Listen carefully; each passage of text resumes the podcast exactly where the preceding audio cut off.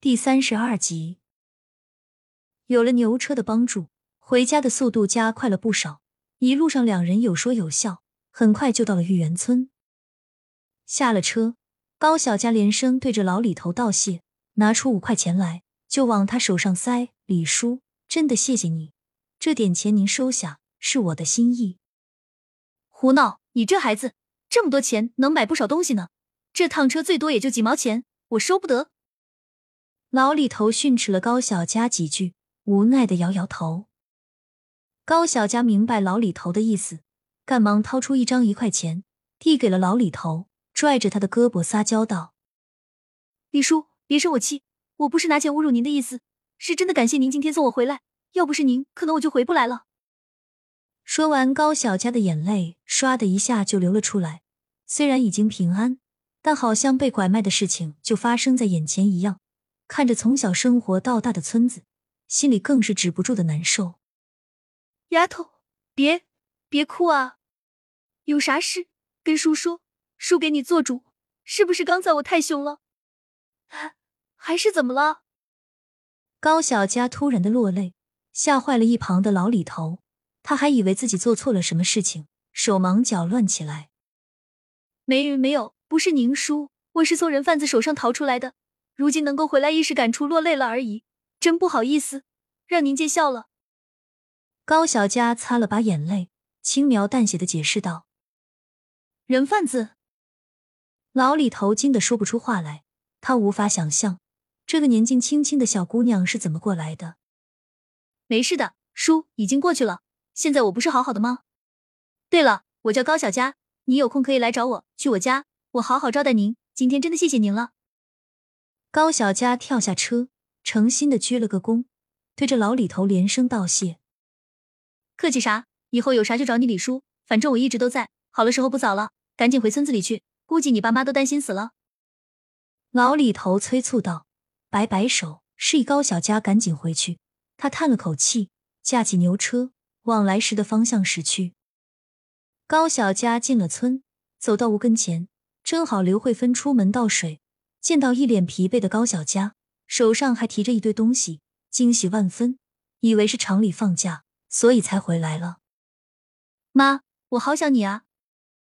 高小佳上前紧紧抱住刘慧芬，深深吸一口气，感受母亲身上的体温和味道。看到刘慧芬的这一刻，再也控制不住了。这么多天的担惊受怕、委屈、恐惧、担忧，多种情绪夹杂在一起。见到亲人的时候，再也绷不住，泪水哗哗的往下流。傻孩子，妈好着呢，别哭啊！刘慧芬笑了笑，安抚似的拍了拍怀里的高小佳，随后又上下打量一番，看到高小佳衣领处还有裤脚上都有破洞，整个人气色也不是太好。刘慧芬着急的问道：“你这是咋回事？怎么突然间回来了？还成了这样？”是不是生病了，还是没休息好？听见刘慧芬句句关心的话语，高小佳心里暖洋洋的，赶忙应道：“妈，其实我没被厂里选上，但又害怕你们对我失望，所以耽搁了几天才回来。对不起，妈，我真没用。”高小佳表现的有点沮丧，她不想让刘慧芬知道实情，只好装作懊恼悔恨的模样，看得刘慧芬一脸心疼着急的询问道。到底发生了什么事？你是要急死我呀？没什么事，妈，就是姑父推荐我去厂里，但是因为我年纪太小，他们说不招童工，所以就没被选上。我觉得挺自责的。你和爸爸对我抱有那么大希望，现在我没被选上，您是不是特失望？高小佳靠在刘慧芬身上撒起娇来。傻孩子，瞧你说的这叫什么话？没选上就没选上吗？只要你平安就行。当时你走的时候，我和你爸连续几天都睡不好觉。一直担心你一个人在外面安不安全、健不健康。现在回来了也好，刚好可以多陪陪我们。刘慧芬一脸慈爱的看着高小佳，她就是个小女人，一辈子也没什么大愿望，儿女双全，家人身体健康，就是最大的愿望了。对了，那你是怎么回来的啊？东西呢？你提的这些是什么？刘慧芬这才想到去的时候提的那些东西，她倒没有多在意那份工作。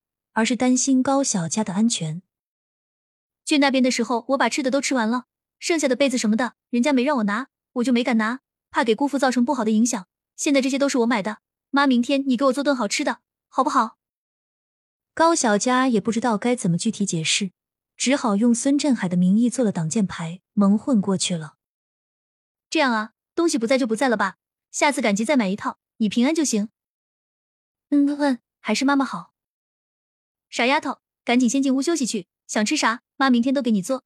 今天时间不早了，赶紧睡吧。高小佳不舍得看了刘慧芬一眼，就进了自己的屋子。还是熟悉的房间，让她感到无比的踏实和自在。或许是几天都没有休息好，她一躺上床没几分钟就睡着了，连中途刘慧芬进来给她盖了被子都不知道。最近王爱霞一直都在照顾高德香。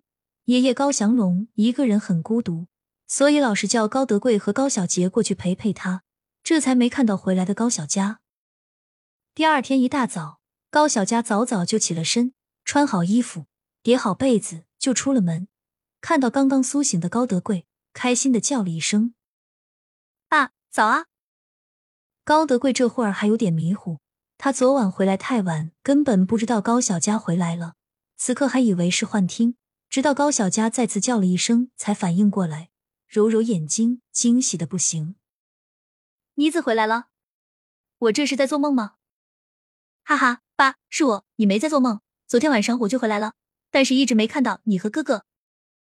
高小佳搂着高德贵的脖子，笑呵呵的说道：“爸爸昨天和你哥去爷爷家了，虽然离得近，但是他一个人最近孤独的很，精神不好。我去开导开导他。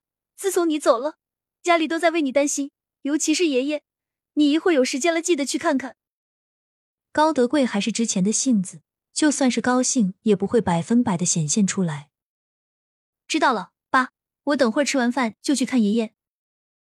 高小佳往厨房走去，准备去帮忙。母亲刘慧芬已经快把饭做好了，看到身后的高小佳，笑了笑：“这么早就醒了，怎么不多睡一会儿？赶紧出去休息着。”这里交给妈，一会儿做好给你端出去。刘慧芬宠溺的看着高小佳，眼神中充满了慈爱。